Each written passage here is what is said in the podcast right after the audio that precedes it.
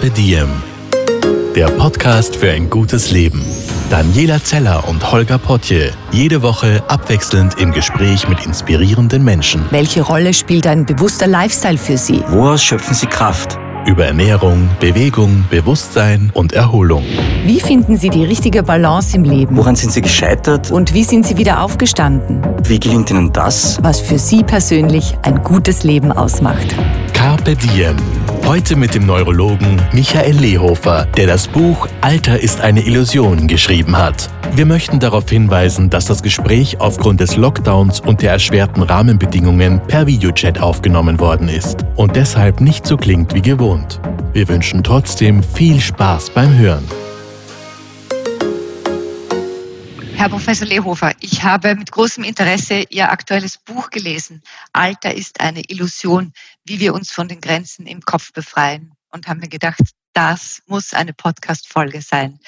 Daher gleich meine Frage an Sie. Ist Alter tatsächlich eine Illusion? Ja, äh, ich behaupte, Alter ist eine Illusion. Daher habe ich ja das Buch so genannt.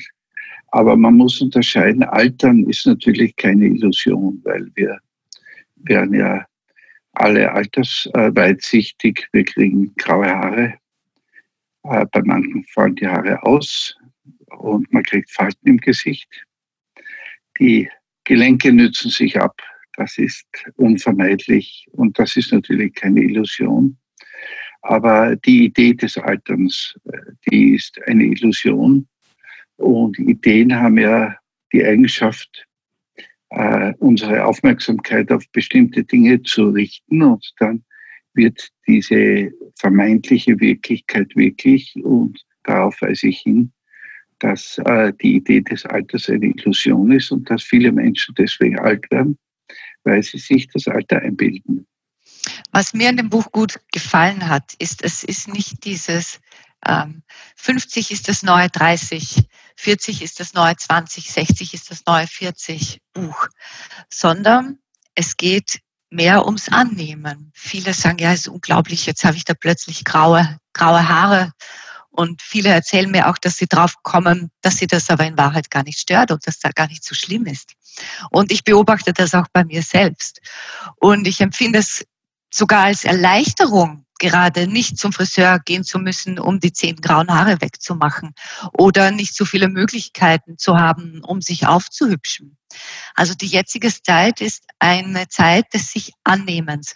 Und wenn ich Ihr Buch richtig verstanden habe, dann sagen Sie, genau das hält im Endeffekt jung. Ja, auf alle Fälle, weil äh, die, die Tatsache, dass wir alle jung bleiben wollen, ja eine rückwärtsgewandte Lebenshaltung ist und eine rückwärtsgewandte Lebenshaltung ist ja immer ein Zeichen des Alters.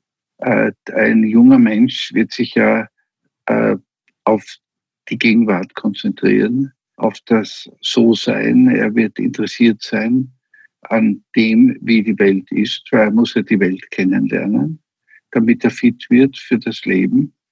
Und wenn man äh, eine derartige innere Lebenshaltung äh, behält, dann bleibt man praktisch jung, während die Rückwärtsgewandtheit, wie gesagt, das Alter ausmacht. Und Sie haben recht, es ist natürlich diese Unmöglichkeit, diese Bescheidenheit, zu der, äh, zu der wir verdonnert sind derzeit, die hat natürlich einiges für sich und macht uns alle jünger, weil wir unsere Gewohnheiten des Rückwärtsgewandtseins nicht aufrechterhalten können. Warum, warum hat Alter so ein schlechtes Image? Ist es wirklich nur der Verfall des Körpers, also die Schmerzen, die kommen, das nicht mehr so, so agil seins? Oder steckt noch mehr dahinter? Naja, das Alter hat deswegen ein schlechtes Image, weil äh, wir unsere Idee von Freiheit, und Freiheit ist ein Grundbedürfnis von uns, an unsere Möglichkeiten äh, knüpfen. Also wir, wir knüpfen die Idee der Freiheit an die Möglichkeiten und äh, äh, die meisten Menschen haben den Eindruck, je älter sie werden, desto weniger Möglichkeiten haben sie.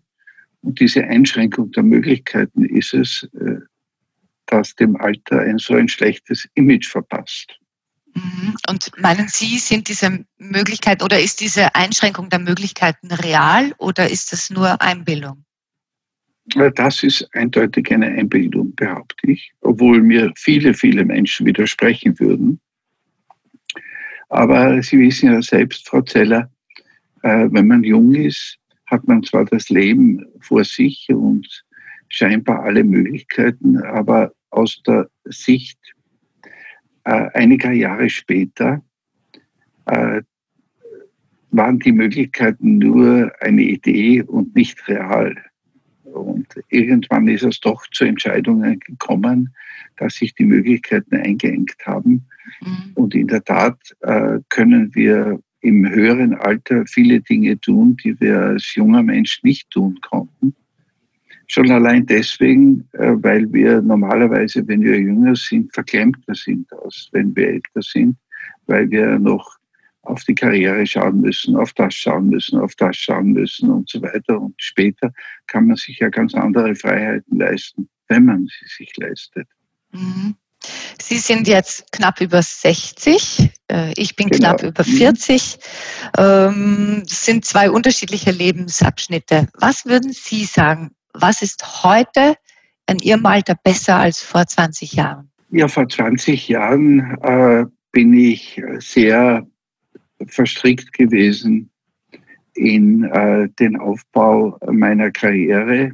Ich, ich musste sehr, sehr hart arbeiten, um äh, die nächsten Schritte tun zu können in meiner Karriere.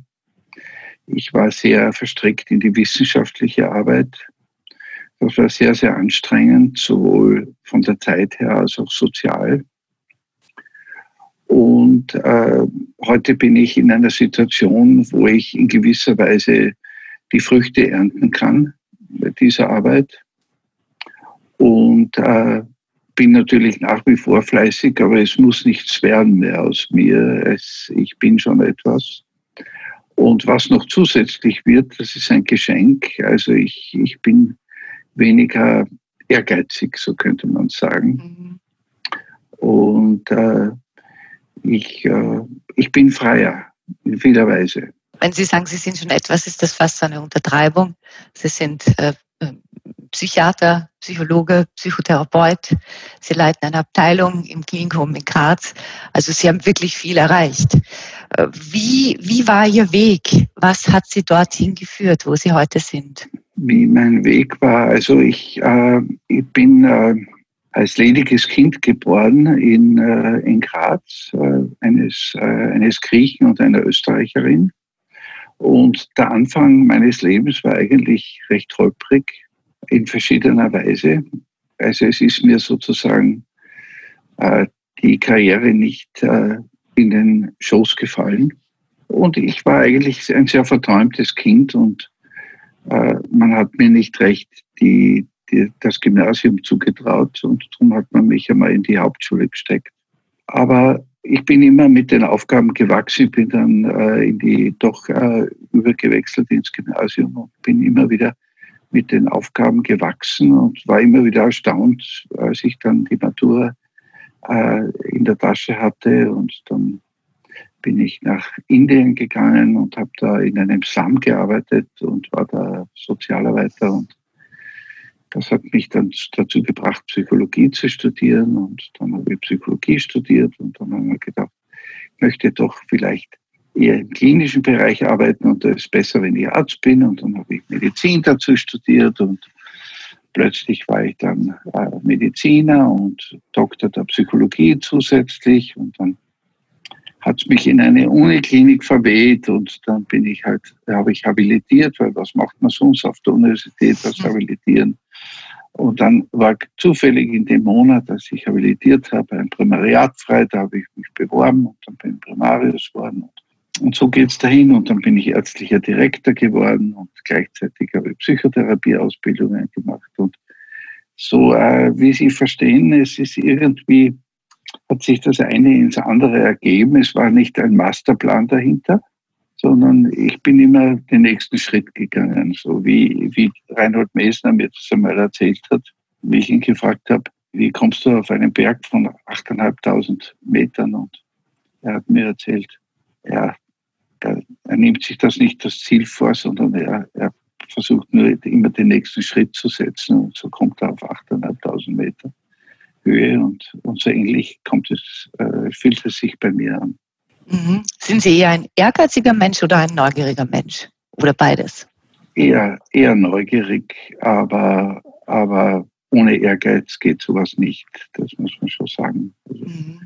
bin schon ehrgeizig, aber in erster Linie neugierig. Ja. Mhm. Wie halten Sie sich jung? Ich weiß nicht, ob ich mich jung äh, erhalte, glaube ich nicht. Ich äh, bin, äh, wie Sie vorher erwähnt haben, ein neugieriger Mensch. Ich, ich habe sehr viele Kontakte, ich begegne vielen Menschen. Ich habe das Glück, mit sehr vielen interessanten Menschen Kontakt zu haben, mit Künstlern, mit Intellektuellen. Ich, ich habe sehr, sehr viele gute Freunde eigentlich, die wirklich Freunde sind, die man nicht pflegen muss, mhm. aber die da sind, wenn ich sie brauche. Und äh, Begegnung ist eigentlich mein Elixier.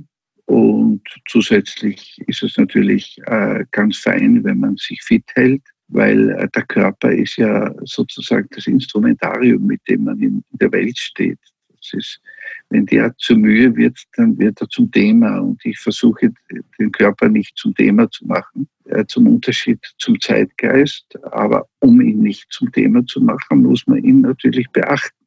Mhm. Das ist so, das ist wie wenn man einen Hund hat, da muss man auch ein bisschen sich mit ihm beschäftigen, dass er dann nicht lästig wird und zum Thema wird. Ne? Und was machen Sie? So. Sie wirken nicht wie ein verbissener Läufer oder jemand, der sagt, ich muss jede Woche viermal ins Fitnessstudio gehen, auch wenn es mich nicht freut. Nein, ich, ich fahre ich fahr zumindest jeden, jeden Tag 40 Minuten bis eine Stunde mit dem Fahrrad entweder in die Arbeit oder am Heimtrainer vielleicht einmal in der Woche nicht. Das ist einmal die, äh, die, das Grundthema des Sports bei mir. Und auch sonst äh, mache ich Wanderungen oder mache mal Yoga. Aber in erster Linie ist das mit dem Fahrradfahren. Inwiefern hängen der Körper und der Geist, die innere Haltung zusammen? Ja, es ist so, ähm, äh, der äh, der Geist ist ja doch ähm, an, äh, der Geist ist ja quasi eine physiologische Größe. Das äh, verstehen ja viele Menschen nicht, weil er ja ein Resultat von hirnphysiologischen Prozessen ist. Und äh, ein Körper, der sozusagen eine gewisse Spannkraft hat, der einen gewissen Stress aushalten kann, der ist natürlich geistig auch fitter. Und so hängt das zusammen. Ja. Wenn man versteht, dass die Psyche sozusagen ein, ein Resultat von Physiologie ist, dann versteht man auch, dass zwischen Geist äh, und äh, Körper, zwischen Seele und Körper äh, kein Unterschied äh, zu machen ist. Und äh, funktioniert das umgekehrt auch? Also wenn man äh, seinen Geist pflegt, hält man dadurch auch den Körper fit? Das ist leider nicht so. Äh, man hält ja auch nicht, wenn man seinen Körper fit hält, den Geist äh, fit. Weil es gibt ja viele Sportler, die, die sehr simple äh, geistige Strukturen haben, wie Sie mhm. wissen. Man muss natürlich den Geist extra trainieren und den Körper extra trainieren. Was ich vorher gesagt habe, ist, dass die physiologische Fitness eine Grundlage für die geistige Fitness ist, aber sie erzeugt keine geistige Fitness. Und so, man, man muss das unterschiedlich pflegen. Ich sage immer, man muss natürlich auch geistig ins Fitnesscenter gehen. Das heißt, äh, es ist äh, so, dass die Muskeln ja ein erregbares Gewebe sind. Und Sie wissen ja, wenn man sozusagen zu lange auf der Couch liegt, dann werden die Muskeln schlaff. Und dann, wenn man die Muskeln brauchen würde, hat man sie nicht, beispielsweise. Ja. Und so, das gilt auch für den Herzmuskel äh, und, und so weiter. Und äh, gleichermaßen ist es aber so, dass man den Geist natürlich auch trainieren muss, weil auch im Gehirn sind erregbare Zellen, die Nervenzellen. Und die, die funktionieren nur, wenn man sie ständig trainiert und wie man seinen Geist einsetzt, wie man sein Gehirn verwendet, davon hängt ab, äh, was man, wenn man es wirklich braucht, von ihm haben kann. Das ist genauso wie bei den Muskeln. Und das vergessen viele Menschen. Weil sie gehen mit ihrem Gehirn wie selbstverständlich um. Aber das Gehirn ist ein Sozialorgan, das sich in sozialen Beziehungen trainiert. Wenn wir jetzt miteinander sprechen, ist das ein Gehirntraining, weil Sie müssen mir zuhören, um mir eine sinnvolle Frage zu äh, stellen. Ich muss mich konzentrieren, dass ich das, was Sie mich gefragt haben, beantworte und so weiter und so fort. Das ist ein schönes Gehirntraining und macht uns fitter für die Welt. Außerdem zuhören können, hält auch jung, schreiben Sie in Ihrem Buch. Würden Sie das kurz erklären für die, die das Buch nicht gelesen haben? Warum monologisieren, was sehr Altes ist und Zuhören jung hält? Ja, das, äh, das Monologisieren äh, bedeutet, dass man einem anderen Menschen etwas erzählt und nicht darauf achtet, ob er auf das reagiert, ob er es überhaupt hören kann, ob er es verstehen kann, ob er es nicht ohnehin schon weiß. Äh, das wäre Monologisieren. Und wir kennen das alle, äh, wenn Menschen mit uns kommunizieren, die uns die Energie absaugen, die sogenannten Energiestaubsauger. Mhm. Die Energiestaubsauger sind Menschen, die einen besprechen, ohne dass sie mit einem sprechen. Und die Meinungen sozusagen absondern, die sie haben die Lebenserfahrungen preisgeben, ohne dass man nach ihnen gefragt hat. Und äh, dieses äh, quasi seine fixe Welt, seine konservierte Welt darstellen, das ist die Grundlage dieses Monologisierens. Das ist quasi ein Resultat dessen, dass man quasi die Wahrnehmungsfähigkeit eingestellt hat und die Wahrnehmung beendet hat, die Wahrnehmung der Welt. Während ein junger Mensch, der wendet sich äh, dem anderen zu und fragt sich, was meinst du? Das interessiert mich. Wie siehst du die Welt? Wie siehst du äh, die Angelegenheit? Ich habe äh, vor einiger Zeit mit dem hochinteressanten und faszinierenden David Steindl-Rast äh, gesprochen. Frau Zelle, ich weiß nicht, ob Sie den kennen. Ja. Der ist, äh, der ist äh, wie Sie wissen, ein Benediktinermönch.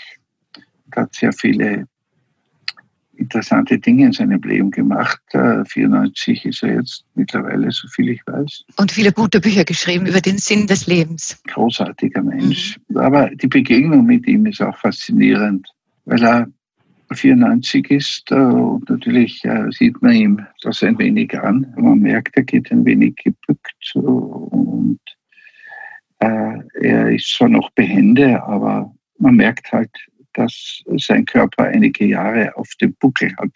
Aber äh, sein Blick ist wach und äh, er interessiert sich unglaublich. Er ist ein bisschen schwerhörig, da muss er so ein wenig die Ohren mit den Händen unterstützen, dass seine Ohrmuscheln etwas größer werden.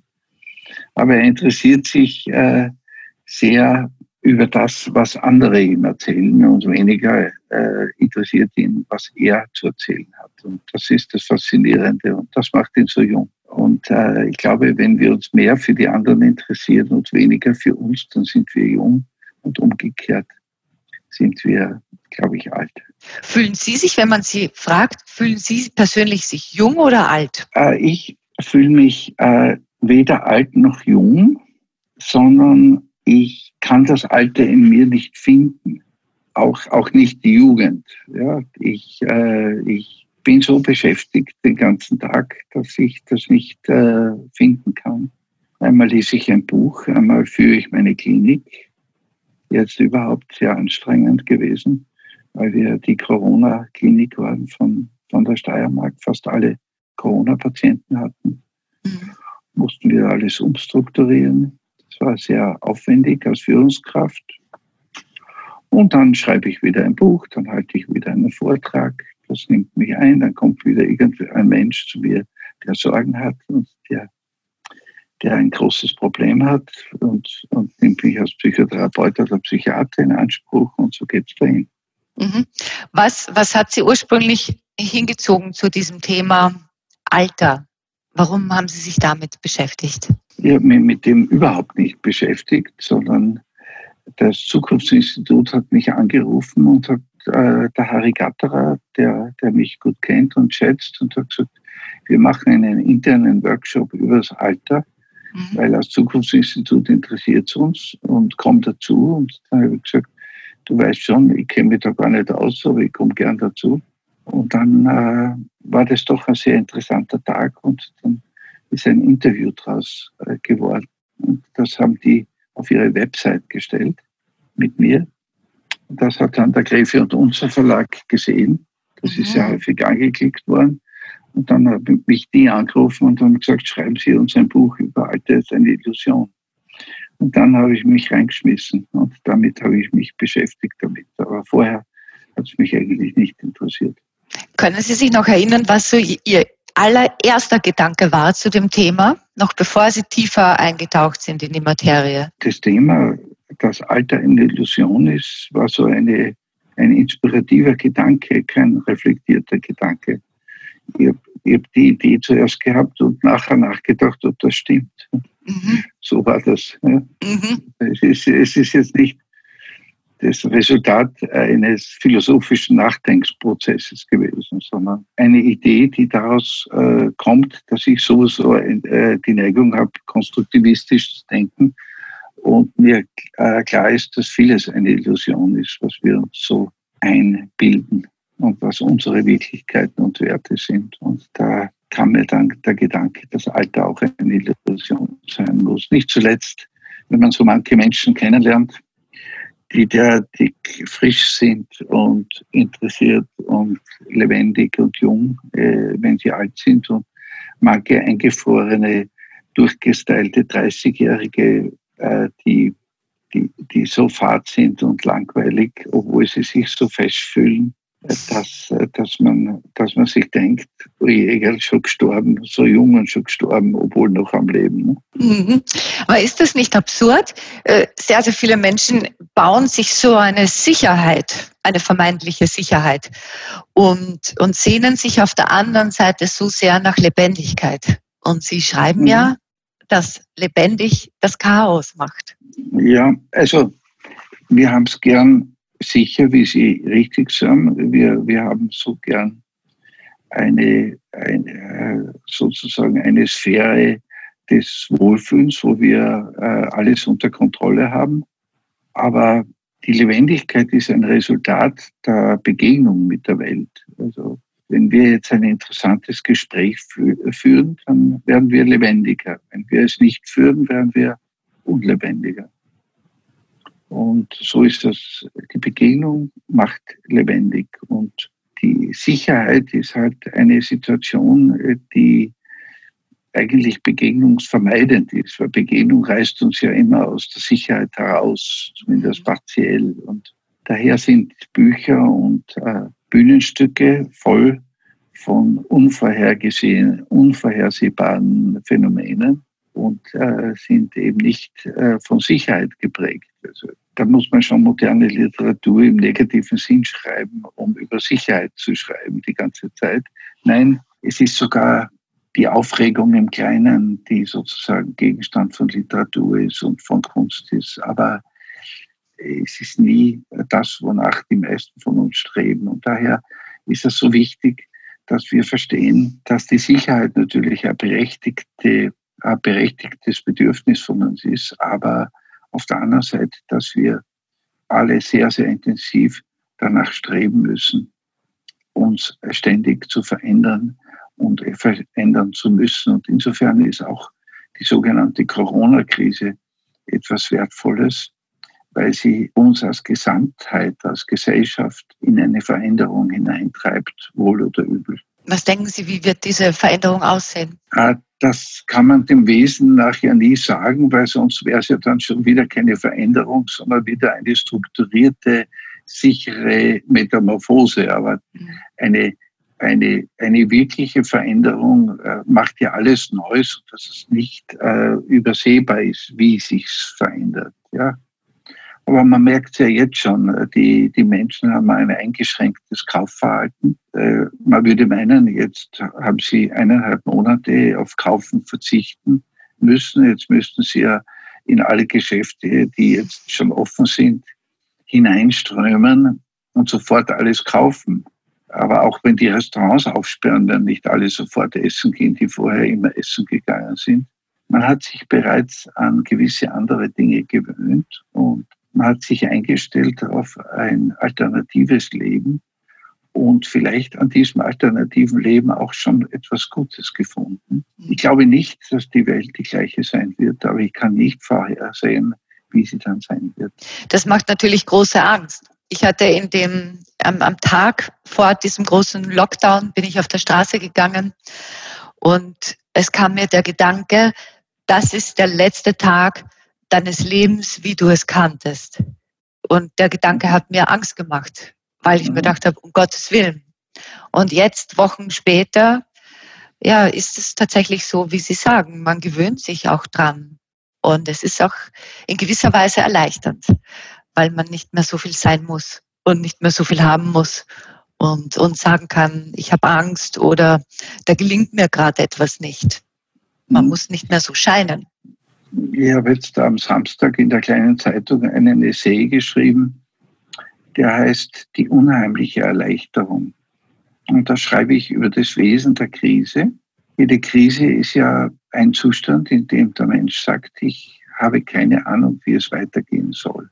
So gesehen ist natürlich unsere Gesellschaft in einer Krise. Weil, wie Sie sagen, es kann eigentlich niemand sagen, wie wird die Gesellschaft jetzt weitergehen. Mhm. Äh, vielleicht für Sie, Frau Zeller, und für mich ist es relativ klar, wie es weitergehen könnte. Aber für Einzelne, aber für die Gesellschaft als Ganzes, wir sind in einer Krise. Und das ist besonders interessant, äh, wie das mit den Krisen ist. Weil Krisen sind ja immer Verlusterlebnisse. Und äh, man verliert etwas und sagt, wie kann ich ohne das, was ich verloren habe, leben? Ich bin ja eingestellt auf das, was ich hatte dann äh, kommt man am Ende der Krise doch drauf, man kann gut leben ohne das, was man vermeintlich, auf das man vermeintlich nicht verzichten konnte. Mhm.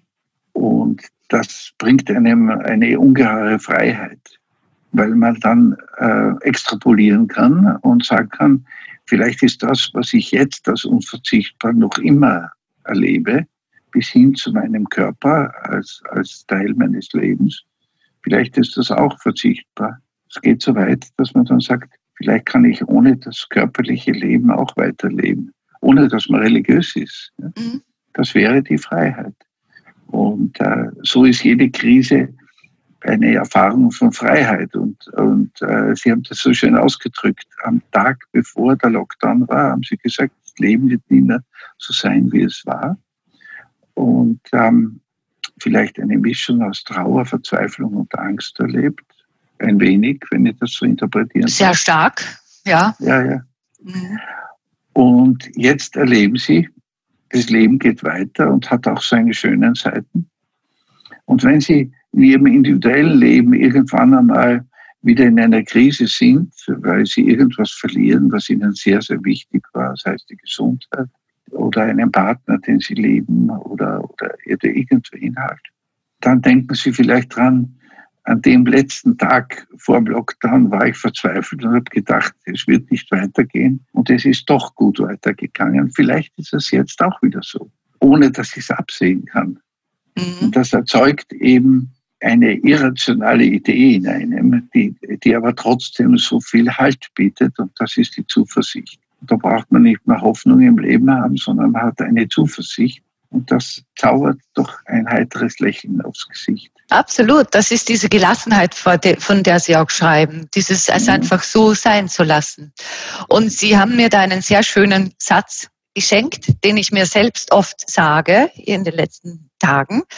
Äh, nämlich schreiben Sie, man sollte sich öfter sagen, lassen Sie sich doch endlich in Ruhe.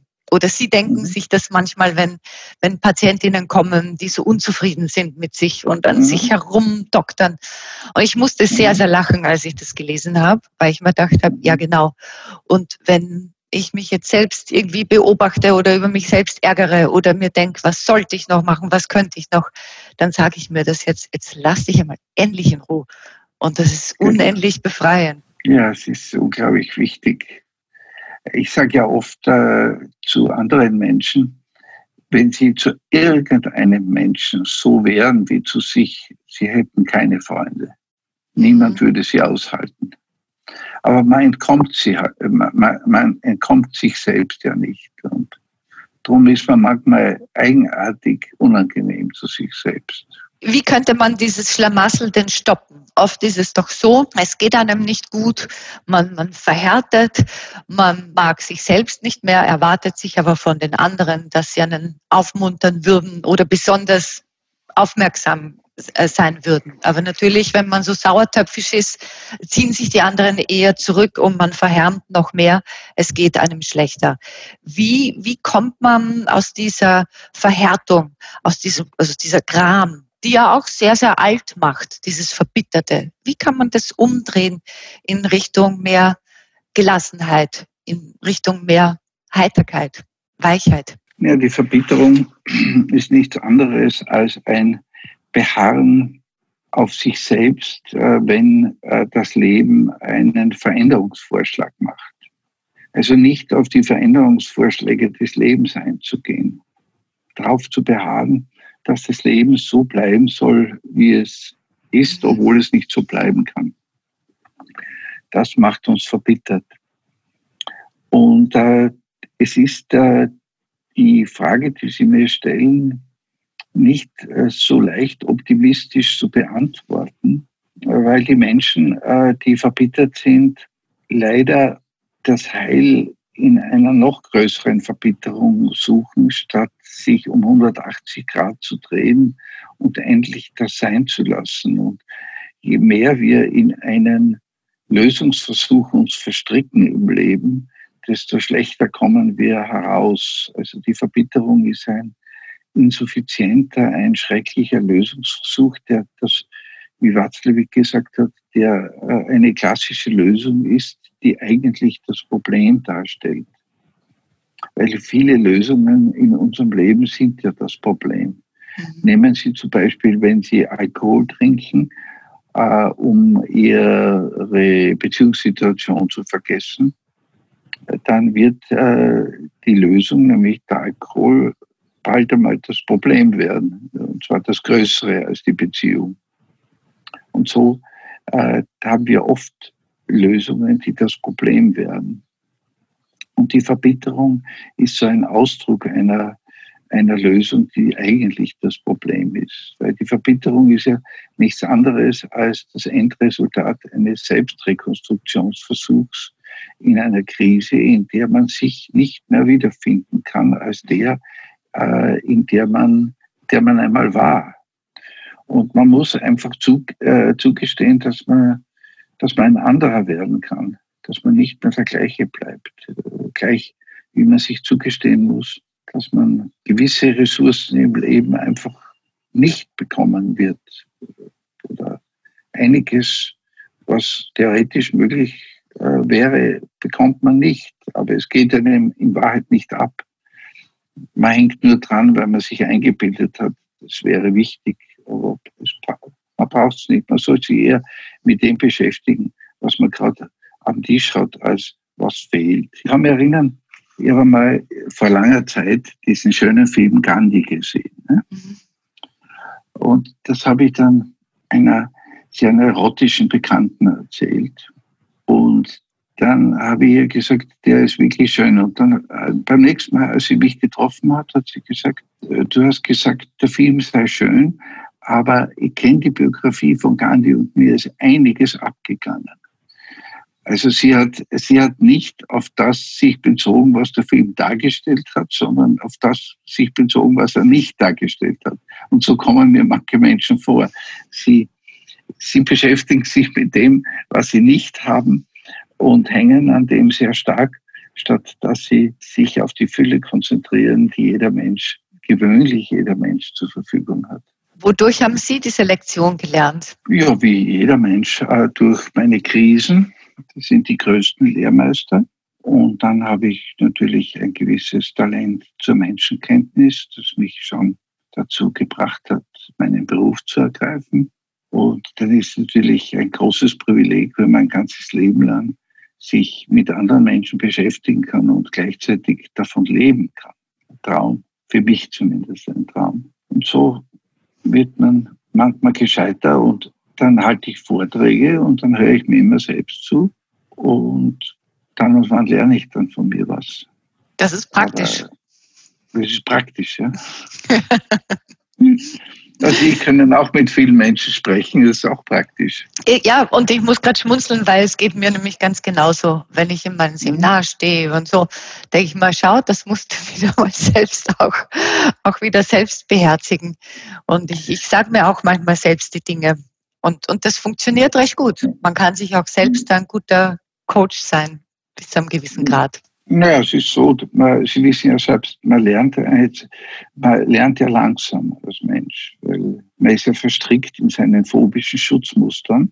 Und äh, man kann durchaus eine richtige Einsicht haben und es trotzdem noch nicht äh, umsetzen können. Hm, Entschuldigung, was ist ein phobisches Schutzmuster? Äh, ein phobisches Schutzmuster ist, äh, wenn Sie äh, eine schlechte Erfahrung machen, dann vermeiden Sie gewisse Begegnungen in der Welt.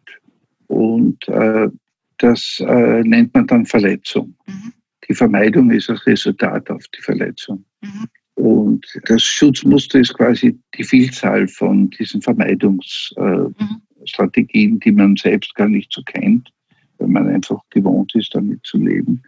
Aber es nimmt einem dann natürlich Begegnungsmöglichkeiten, wenn man quasi dann nicht mehr auf die Herdplatte greift, sozusagen. Mhm. Bei der Herdplatte ist es ja in Ordnung, wenn sie heiß ist, aber man greift ja dann auch nicht auf die Herdplatte mehr, wenn sie kalt ist, weil es eine Herdplatte ist. Und das ist dann schade, wenn man Lebensmöglichkeiten äh, nicht mehr zur Verfügung hat, wenn man eingeschränkt ist. Was man an dem erkennen kann, dass, dass man am Du verletzt wird. Wir brauchen das Du, um erfüllt zu werden. Wir, wir brauchen das Du des Essens, des Trinkens, dass wir uns ernähren. Wir brauchen das Du der Begegnung, der Zärtlichkeit, der Berührung, damit wir uns gut fühlen, damit wir uns spüren können, damit wir eine Vorstellung bekommen von uns selbst. Und in dieser Begegnung mit dem Du werden wir auch verletzt. Und das äh, führt zu einem Dilemma. Wir wollen ja äh, ganz werden und uns äh, nähern und die Nähe führt aber zur Verletzung und das führt zu einer ganz typischen Ambivalenz zwischen Nähe und Distanz von Menschen und führt leider quasi äh, dann äh, zu einer Vernarbung sozusagen der inneren Oberfläche, zu einer Erstarrung. Und um diese Erstarrung aufzulösen, diese Vernarbung, müssten wir es wieder wagen, quasi trotz der schlechten Erfahrung einem Du zu begegnen. Weil was am Du entstanden ist, muss auch am Du genesen, nicht am gleichen Du, aber an einem Du. Mhm. Und wir müssen uns wieder dem annähern. Und das, äh, das würde bedeuten, diese, diese Annäherung trotz der Verletzungen und der Ängste, das ist die Auflösung der eigenen Schutzmuster und das ist auch die Auflösung der psychischen Infarkte, weil äh, Sie müssen sich vorstellen, äh, ein Herz, das gesund ist, das ist einfach total vital und schlägt aus Leibeskräften. Und wenn es einen Herzinfarkt gegeben hat, dann wird ein Teil des Herzens vernarbt und es, es schlägt so eigenartig dann. Also es hat eine eingeschränkte Vitalität. Und so sind wir, die wir durch die Ängste verletzt worden sind. Und äh, wir können zum Unterschied zum Herzen, dass wenn es einmal vernarbt ist, einmal vernarbt bleibt, können wir diese Vernarbungen wieder auflösen, indem wir in gewisser Weise lernen, bei Rot über die Ampel zu fahren mhm. und auf das Du wieder zuzugehen. Das ist der, der, zentrale Punkt im Leben, auf das Du zuzugehen. Das ist Aber zu, zuerst muss ich auf mich selbst zugehen. Ne? Das ist ein großes Thema ja, von Ihnen, die Selbstliebe. Mhm. Ja, ja, man muss auf sich selbst zugehen, aber nicht zuerst. Zuerst muss man immer, zuerst muss man immer wen haben, der auf einem zugegangen ist dann lernt man auf sich selbst zuzugehen, dann kann man auf andere zugehen. Und wenn man auf andere zugeht, darf man nie vergessen, gleichermaßen auf sich selbst zuzugehen. Weil sonst äh, verliert man sich im, im Du und dann verletzt man sich. Das ist, also, eigene Kunst. Nee, das ist eine eigene Kunst. Das ist die große Kunst und das ist die ständige Balance. Mhm. Dieses sich nicht einzukapseln, aber sich auch nicht aufzulösen im mhm. anderen. Wahrscheinlich beherrscht man das nie ganz perfekt, muss man aber auch nicht. Aber man muss sich beobachten lernen, denke ich. Stimmt, stimmt. Mhm. Hm, aber das ist ja auch wieder, um zu diesem Ursprungsthema zurückzukommen, etwas, das jung hält, oder? Dass man etwas als Balance akzeptiert und sagt, heute ist es so, morgen ist es so, wie kann ich es verändern? Und sich nicht zu einzupuppen und einzugraben in der Erstarrnis, sondern auch etwas zu wagen und zu sagen, ja mai, jetzt verliebe ich mich wieder oder lass mhm. mich auf was sein, das vielleicht unvernünftig ist, auch wenn ich 50 mhm. bin oder 39. Ja, finde find ich unbedingt, unbedingt. Die Unvernunft ist ein ganz guter Ratgeber im Leben. Neben der Vernunft, neben der Vernunft. Genau. Die Vernunft ist schon auch ein wichtiger Ratgeber. Mhm. Aber das Wichtigste ist, dass man nicht glaubt, wie viele Menschen, dass man sich kennt. Das ist das Wichtigste. Viele kennen. Menschen glauben, sie sind erwachsen und, und mhm. sie kennen sich. Würden Sie von sich behaupten, dass Sie sich kennen? Na, ich würde, würde das nicht behaupten, dass ich mich kenne. Äh, ich lerne mich zwar ständig kennen, aber ich kenne mich nicht.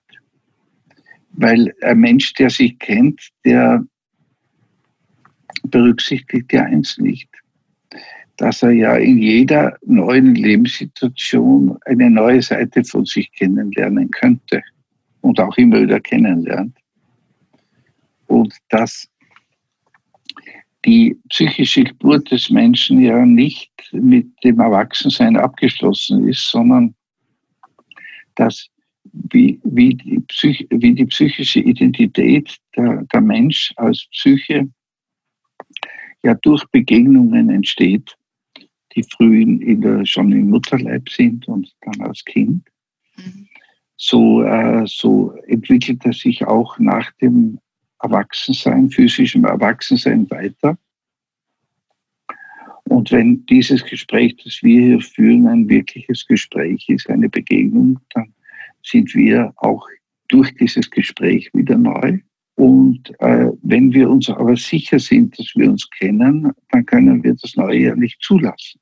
Und daher glaube ich persönlich nicht, dass ich mich kenne. Ich kann mich nicht kennen. Wie soll ich mich kennen? Mhm ich kenne auch wenn anderen nicht. Das ist ja das, woran Beziehungen scheitern, dass man lernt, also dass man glaubt, dass man den anderen kennt. Aber und dann nämlich kann, nicht mehr hinschaut und nicht mehr ja, zuhört ja, und ja, nicht mehr aufmerksam ist. Und er kann ja auch gar nicht interessant sein. Wie kann ein Partner interessant sein, wenn man ihn kennt? Mhm. Das ist, äh, man kann ihn lieben, aber interessant kann er nicht sein. Interessant ist uns nur das Neue weil äh, sonst hat sie kein Interesse mehr. Die Couch, die seit 20 Jahren in meinem Zimmer steht, die kann ich heute bewusst neu anschauen. Aber in Wahrheit ist sie nicht mehr interessant, weil ich sie vermeintlich kenne. Mhm. Ein, ein Satz äh, hat mich sehr, sehr beschäftigt in dem Buch. Und zwar am jüngsten sind wir also, wenn wir nichts anderes zu sein vorgeben, als wir sind. Mhm. Heißt gutes Altern, also auch sich anzunehmen, sich in seiner Purheit anzunehmen. Genau. Also quasi von den Vorstellungen abzulassen und in der Wahrnehmung des eigenen zu bleiben. Äh, was, was dann übrig bleibt, ist, äh, glaube ich, in jedem Lebensalter die pure Jugend.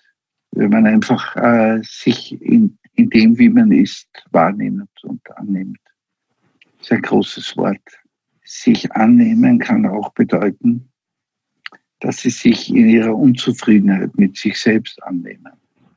Es wäre, äh, glaube ich, keine Anerkennung der, der Wirklichkeit, wenn sie beispielsweise mit sich unzufrieden sind und ständig sich einreden, ich muss mich aber so annehmen, wie ich unzufrieden bin. Ich würde eher vorschlagen, Sie nehmen sich an, dass Sie unzufrieden sind und lassen es so sein. Und sagt dann aber, was gäbe es vielleicht zu, äh, für einen Grund zur Zufriedenheit, oder? Ja, das wäre schon wieder eine therapeutische Intervention, die ich jetzt nicht vorschlagen würde, mhm. wie Sie das jetzt gesagt haben. Mhm. Sondern Sie werden merken, wenn Sie die Unzufriedenheit annehmen, dass sie sich auflöst. Sie brauchen diesen zweiten Schritt nicht. Mhm weil wenn Sie, ich bin kein Gegner von Lösungen, aber wenn Sie zu schnell in die Lösung gehen, dann ermöglichen Sie nicht der Wahrnehmung, dass Sie, dass die Wahrnehmung äh, ihre therapeutisches Potenzial entfaltet. Man glaubt gar nichts, was sich im liebevollen Blick auf die Welt auflösen kann. Das Mhm. ist unglaublich. Also wenn man auf die dunkle Wolke zugeht, wird sie auf einmal nicht mehr so bedrohlich. Wenn Sie eine Lebenseinschränkung haben, wenn Sie älter sind und, äh, und ein wenig einsam sind, können Sie ja mit dem unzufrieden sein. Da spricht ja nichts dagegen. Oder wenn Sie zu dick sind oder wenn Sie gerade äh, beruflich wenig Glück haben, warum sollen Sie dann nicht unglücklich sein? Das können Sie auch annehmen, dass Sie unglücklich sind. Also Sie meinen Und- annehmen und- und, und- es sich nicht und wenn schönreden. wenn man sich in der, im Unglücklichsein, in der, in, der, in der Einschränkung annimmt, dann löst sich die Einschränkung als solche auf, weil sie ja Teil des Lebens ist. Sie ist ja nichts Schlechtes. Die Einschränkung ist ja nichts Schlechtes. Das Nein ist ja nichts Schlechtes. Das Nein und das Ja sind ja Teil eines Ganzen. Und das kann man aber nur begreifen, wenn man nicht gleich das Nein wieder umdeutet und wegretuschiert. Hat auch seinen Platz, nicht falsch verstehen. Mhm. Aber das äh, ist nicht meine Idee jetzt in, in dem, was wir jetzt erzählen. Mhm. Ist das Mhm. nachvollziehbar? Es ist nachvollziehbar. Also ich denke noch, in Wahrheit wäre es so einfach. Man müsste viel weniger tun und, und, und, und, und, und sich stressen mit dem, wie man etwas optimieren kann.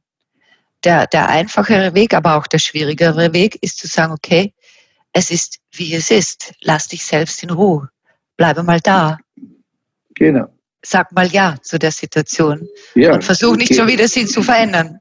ge- Gehe mal davon aus, dass die Situation, wie sie ist, vollkommen ist. Geh von dieser Hypothese aus. Optimiere mal dein Leben nicht, Mhm. Sondern schau mal, was jetzt da ist. Und du wirst sehen, es ist sehr viel da. Es ist, es ist nicht alles da, aber beschäftige dich damit. Das macht, glaube ich, sehr glücklich. Ja, das glaube ich auch. Und das ist ähm, nämlich der Unterschied zwischen weniger Lebensjahren und vielen. Ne? Die, wenn man noch im jüngeren Alter ist, äh, hat man diese viele Hoffnung, was alles sein könnte, wie Sie Mhm. gesagt haben. Und irgendwann so 40, habe ich beobachtet, ist so diese, diese Schwelle, wo man draufkommt, ja, ist das nah? Es ist vielleicht vieles nicht so gekommen, wie man sich das vor 20 Jahren vorgestellt hätte. Mhm. Und das ist auch ein Schmerz. Das bedeutet auch, mh, einen Verlust hinzunehmen, nämlich den Verlust der Erfüllung, der möglichen Erfüllung eines Traumes. Und Stimmt. das ist gar nicht so einfach. ja, wir geben unsere Träume ungern auf. Aber es hat einen Sinn, die Träume aufzugeben, äh, weil erst dann werden die Sinne frei für das traumhafte Leben. Und es kann immer neue Träume geben. Ja, es kann neue Träume geben, aber äh, kein Traum kann so unglaublich sein wie das Leben selbst. Mhm. Und äh, äh, die Träume dienen ja auch sehr stark dazu, äh, sich der Überraschung des traumhaften Lebens nicht stellen zu müssen, sondern in seiner eigenen Welt zu sein und sich nicht betreffen zu lassen vom Leben als Traum. Mhm. Ich finde-. Also das ist ein wunderschöner Gedanken. Denn Mhm. ja, das, was ich wirklich mitgenommen habe, für mich aus dem Buch, auch aus unserem Gespräch, äh, dass es nicht jung macht oder hält, wenn man sich eine Falte wegspritzen lässt oder die Haare färbt oder irgendwo Fett absaugen lässt oder was weiß ich, sondern dass es jung hält, wenn man, wenn man sich nicht selbst limitiert und daran festhält, sondern dass man sagt, es ist, wie es ist und es darf alles sein. Und es gibt kein schön und nicht schön und perfekt und nicht perfekt, sondern ich nehme an, was ist und schaue neugierig, was vielleicht noch kommt, ohne was gewaltvoll zu forcieren. Genau, es ist äh, eben ein leidenschaftliches Leben, ist eben ein Leben, das äh, nicht alles leben will, sondern alles im Jetzt leben will. Äh, der, Leidenschaft ist ja ein Resultat einer, einer Trance, weil um leidenschaftlich zu sein, muss ich ja viel ausklammern. Mhm. Also die, die Usance von vielen Menschen in, in unserer Zeit, alles leben zu wollen und nichts versäumen zu wollen, führte dazu, dass sie kein leidenschaftliches Leben führen. Sie können mhm. kein leidenschaftliches mhm. Leben führen. Also weil man nie in die Tiefe kommt. Weil leidenschaftlich bedeutet immer äh, eine gewisse Ausschließlichkeit, eine Radikalität. Und das bedeutet immer, man muss einiges weglassen, um eines ganz zu machen. Und das heißt leidenschaftlich. Mhm. Und das ist auch wieder jung. Das ist sehr Ohne jung. Wenn und Aber. Ja. Was ist noch jung? Was haben wir vergessen, Herr Professor? Ach, wir haben so viel vergessen. Aber lassen Sie uns viel vergessen. Lassen Sie auch das, uns dazu stehen. ja, ich, ich schlage wirklich vor, jeder, der noch mehr in die Materie eintauchen möchte, äh, sollte ganz einfach mhm. das Buch lesen. Es macht zufriedener und heiterer und gelassener. Und somit Schön. haben Sie Ihr Ziel, glaube ich, erreicht, dass Sie hatten, falls Sie eins hatten beim Schreiben. Na, ich hatte ehrlich gesagt keines, aber wenn das als Ziel herauskommt, freue ich mich sehr. Absolut. Dann danke ich mhm. Ihnen sehr fürs Gespräch bedanke mich, dass Sie mit mir gesprochen haben. Mehr von Carpe Diem gibt es auf Soundcloud, iTunes, Google Play oder Spotify. Jetzt abonnieren und liken. Das Carpe Diem Magazin erscheint alle zwei Monate. Besucht auch unsere Social Media Portale auf Facebook, Instagram und YouTube und unsere Website carpediem.live. Wenn euch der Carpe Diem Podcast gefallen hat, dann schenkt ihm 5 Sterne bei Apple Podcasts wir sind über podcast.carpediem.live erreichbar und freuen uns über Anregungen, Kommentare und Ideen. Nächste Woche gibt es das zweite Urlaub in Österreich Special. Holger Potje im Gespräch mit der deutschen Freeride-Weltmeisterin Aline Bock, die uns die Schönheiten des Vanlives aufzeigt. Also Urlaub im eigenen Campingbus.